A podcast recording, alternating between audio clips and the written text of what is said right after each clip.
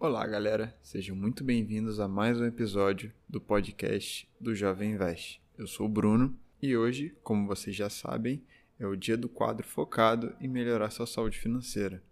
Agora que você já saiu da fase do endividamento, a próxima etapa é guardar mais, ou seja, se organizar para gastar melhor e aproveitar melhor as oportunidades que você tem, para ficar cada vez mais confortável financeiramente. Lembrando que eu não te darei ninguém te dará uma fórmula mágica para enriquecer. Hoje, apenas te darei um passo a passo simples de como você pode se precaver dos imprevistos que a vida de vez em quando te dá e ao mesmo tempo fazer seu dinheiro render mais do que a caderneta de poupança. Se você caiu de paraquedas aqui, dá um confere no nosso canal aqui do Spotify e recomendo escutar o último episódio também, onde eu falo um pouco de como você pode zerar suas dívidas. Mesmo se você não tiver, falo também como começar a se organizar financeiramente e como ganhar mais.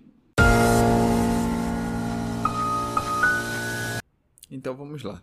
Essa parte costuma separar os que realmente estão interessados e focados no projeto dos que não querem tanto assim. Não é possível chegar na etapa onde os ganhos são maiores se simplesmente decidir pular essa parte. Para chegar lá no topo do prédio, precisa passar por cada degrau, e esse costuma ser um andar em que muitos desistem e voltam ao térreo desmotivados, ou que decidem ignorar, os fazendo correr riscos enormes caso dê algum problema mais para frente. Agora que você não tem dívidas, o sacrifício presente significa um futuro ainda melhor. O primeiro passo é continuar abdicando de uma parte do conforto presente pelo conforto maior no futuro. Muitos jovens de hoje em dia vivem na gandaia todo final de semana, gastando rios de dinheiro em baladas e festas. Não critico quem faz. Eu fiz parecido, hábitos semelhantes. Mas, abdicando desse hábito, ou diminuindo bastante a frequência, aumenta demais as chances de você ter um futuro muito mais confortável. Nem falo em relação à saúde, que também agradecerá bastante. Mesmo com dívidas zeradas, manter a mentalidade de médio e longo prazo é importantíssimo para a continuidade do projeto. Já que você escutou o primeiro passo e zerou suas dívidas, você talvez possa afrouxar um pouco a régia, mas manter o foco será um diferencial enorme para você economizar um tempo bem legal. O segundo passo é aproveitar que você já se acostumou a organizar seus gastos. Mantenha esse hábito. A organização traz segurança e tranquilidade. Teve um tempo aí que eu fiquei sem computador, eu acho que foi um mês, dois meses, não conseguindo completar as minhas planilhas, que eu recomendei no, no outro episódio. E sendo bem sincero, eu fiquei muito desconfortável, me senti perdido nesse tempo que não consegui fazer os lançamentos. Depois que se torna uma rotina, você não vai querer deixar de fazer. O terceiro passo é antes de começar a gastar o pouco que sobra, se pagar. Você provavelmente aprendeu que deve poupar o que sobra do seu salário após liquidar os seus gastos, ou seja, salário menos gastos igual a poupança. Entenda a poupança como o valor que você poupa e não a caderneta de poupança.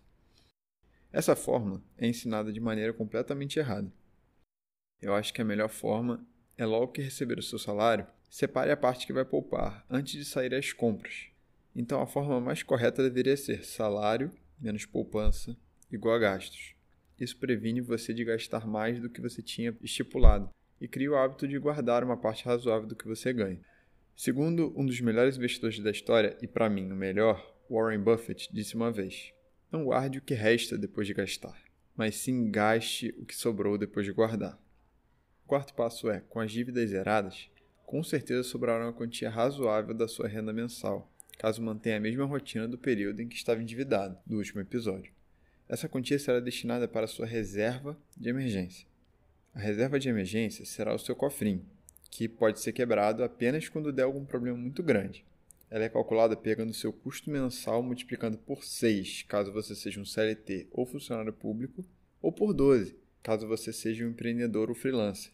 Vou enfatizar, apenas deve ser utilizada caso dê uma merda federal foi mandado embora do emprego, você ou alguém da sua família sofreu um acidente, o plano de saúde não cobre os gastos, ou qualquer outra emergência em que os gastos não tenham sido planejados e que necessite de uma grande quantidade de dinheiro. Recapitulando, se você tem um emprego com salário fixo, faz o cálculo simples de seis vezes o seu custo mensal. E se você tem um salário que varia mês a mês, separa 12 meses do seu custo, só para garantir. Uma dica que posso te dar para calcular o seu custo mensal é você imaginar a situação onde você perde o emprego, já que seria, dentro das situações que eu falei, a única que corta a sua receita, e é a mais provável de acontecer. Caso aconteça, você manteria seus gastos essenciais, porque não dá para viver sem comida, água e escova de dente. Onde você manteria todos os seus gastos não essenciais, eu, Bruno, não manteria. Um bom exemplo é em relação aos serviços de streaming, como Netflix, Amazon Prime Video e Disney Plus. Se perdesse meu emprego, eu não manteria todos os serviços, talvez um ou dois. Se perdesse meu emprego, eu não manteria todos os serviços, manteria um ou dois no máximo, para não abdicar 100% do meu entretenimento, adequando os meus gastos à minha situação momentânea. Essa ideia você deve ter com todos os seus gastos não essenciais. Em momentos de aperto, corte o que tiver mais chance de não ser útil. Mas, Brunão, onde eu deixo essa tal reserva de emergência? Na conta corrente do meu banco, invista na poupança. Você não explicou isso, cara. Tá, esse é o quinto passo. Mas só para começar, a caderneta de poupança não é um investimento. Se você calcular o real rendimento dela, vai ter a mesma ideia que eu. Antes de te mostrar, tenho que explicar algumas coisas. A primeira coisa é a Selic. A Selic é a sigla de Sistema Especial de Liquidação e Custódia, e a taxa vinda dela é a taxa básica de juros da economia brasileira. O Copom, Comitê de Política Monetária do Banco Central, define a meta Selic a cada 45 dias. Já a taxa Selic varia todos os dias e ela é calculada com base na negociação de títulos públicos no mercado financeiro. Ela influencia diretamente o rendimento da caderneta de poupança. Quando a meta Selic estiver abaixo de 8,5% ao ano, caderneta de poupança rende 70% da taxa Selic. E quando ela estiver acima de 8,5% ao ano, a poupança vai render igual antigamente rendia, 0,5% ao mês mais a TR, a taxa referencial, que costuma ser bastante relevante nesse cálculo. Inclusive, ela estava zerada aí uns tempos atrás. Por exemplo, em 2020, o rendimento da caderneta de poupança foi de 1,4%, já que a taxa Selic estava em 2% ao ano. Caso você queira saber quanto está a meta ou a taxa Selic, é só você jogar na internet, rapidinho você vai achar. E não, você também não vai deixar sua reserva de emergência na conta corrente do seu banco, porque ela não vai render nada. Só se for uma conta corrente de um tipo específico de banco. Outra coisa, deixar sua reserva de emergência debaixo do seu colchão não vai adiantar de muita coisa, pois não deixará exposta a nenhum rendimento, fazendo seu dinheiro perder poder de compra, pensando na inflação. Então você vai me perguntar onde deixá-la, já que você não sabe muita coisa sobre investimento, até agora. Antes de responder a sua dúvida, vou te falar que você busca um investimento que tenha três pontos importantes: muita segurança, onde a chance de perder dinheiro seja baixa ou inexistente por ser seu botão de pânico. Você procura também muita liquidez para você poder resgatá-la a qualquer momento e que renda alguma coisa também, mesmo sendo pouco já que o rendimento vai basicamente no sentido contrário da liquidez e da segurança. Quanto mais liquidez e mais segurança, menor o rendimento. E você tem algumas boas opções que têm exatamente essas características, mas eu reduzi aqui em apenas duas: as contas correntes de bancos digitais e o Tesouro Selic. Bancos tradicionais têm como objetivo lucrar com o seu dinheiro, ou seja, eles pegam o dinheiro que você deixou lá e emprestam com juros muito mais altos para outras pessoas. Esse é o objetivo da poupança para os bancos. Ela rende um valor minúsculo no dia da comemoração do mês versário, mas não ao ponto de ser considerado um investimento. Tem vezes até que perde para inflação. Fora a situação em que, se você retirar um centavo antes do dia do rendimento, desconsidera todo o período anterior, te limitando a deixar 100% parado. Já as contas correntes de bancos digitais, como Nubank e Banco Inter, fazem o dinheiro alocado render diariamente um valor bem maior do que a poupança o equivalente a 100% do CDI, o Certificado de Depósito Interbancário. Essa diferença não vai te enriquecer, mas fará esse dinheiro, que em teoria você não quer utilizar, render alguma coisa.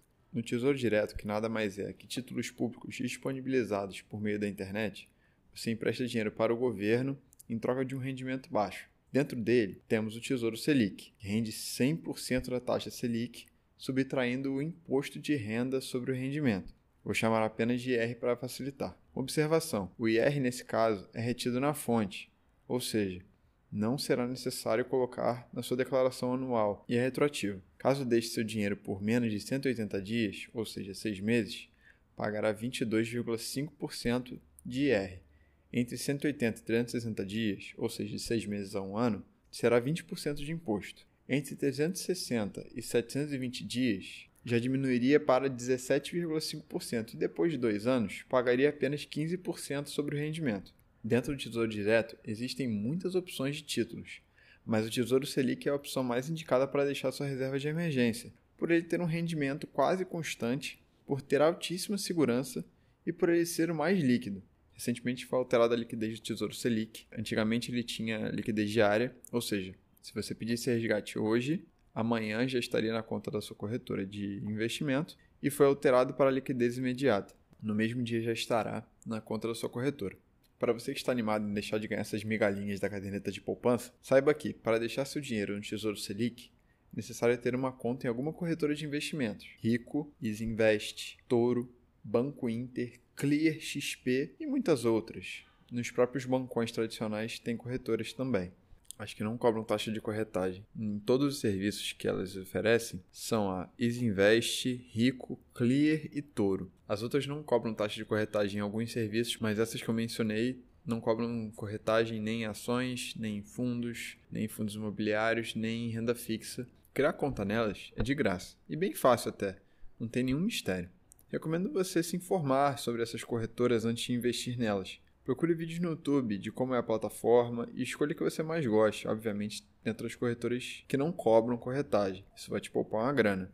Recomendo você também procurar se essas corretoras, no dia que você está ouvindo esse podcast, ainda não cobram corretagem. A tendência é não cobrarem, mas ninguém tem bola de cristal, muito menos eu.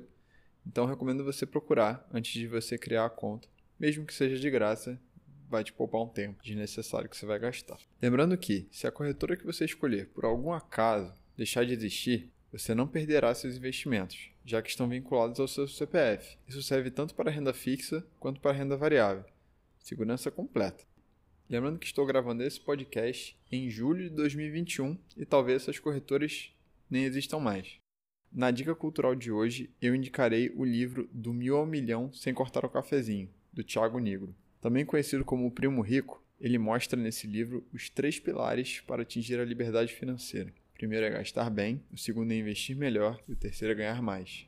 Por não ser tão extenso e ter um vocabulário bem prazeroso de ler, é uma leitura simples e rápida. Rapidinho você consegue acabar, infelizmente, porque é um baita livro, apesar de não estar 100% atualizado, tem quase 3 anos de publicado. Ele ensina bastante sobre a mentalidade que você talvez não tenha e que você pode ter, fala como pode construir sua reserva de emergência e também sobre vários tipos de investimento. O que mais me impactou na leitura é quando ele fala que qualquer pessoa pode ser rica, basta ter disposição de aprender e de se dedicar à causa. Vou deixar o link para você comprar na descrição do episódio. Acho que depois desse podcast você aprendeu como construir o seu botão do pânico, ficando preparado para qualquer imprevisto que possa ter. Uma coisa que eu aprendi é que imprevistos são previsíveis, transformando situações delicadas em fáceis, quando você se prepara para elas. Segue a gente aqui no Spotify para não perder nenhum episódio. Também não esquece de seguir o Jovem Invest nas redes sociais para sempre ficar ligado nas notícias e atualizações. Arroba o underline Jovem Invest no Instagram e no Twitter. Vou deixar na descrição do episódio também. Semana que vem teremos um guia de renda fixa, desde detalhes sobre títulos públicos do Tesouro Direto, como por exemplo a taxa Selic, até títulos privados, como CDBs e debêntures. É isso, galera. Um grande abraço e tchau, tchau.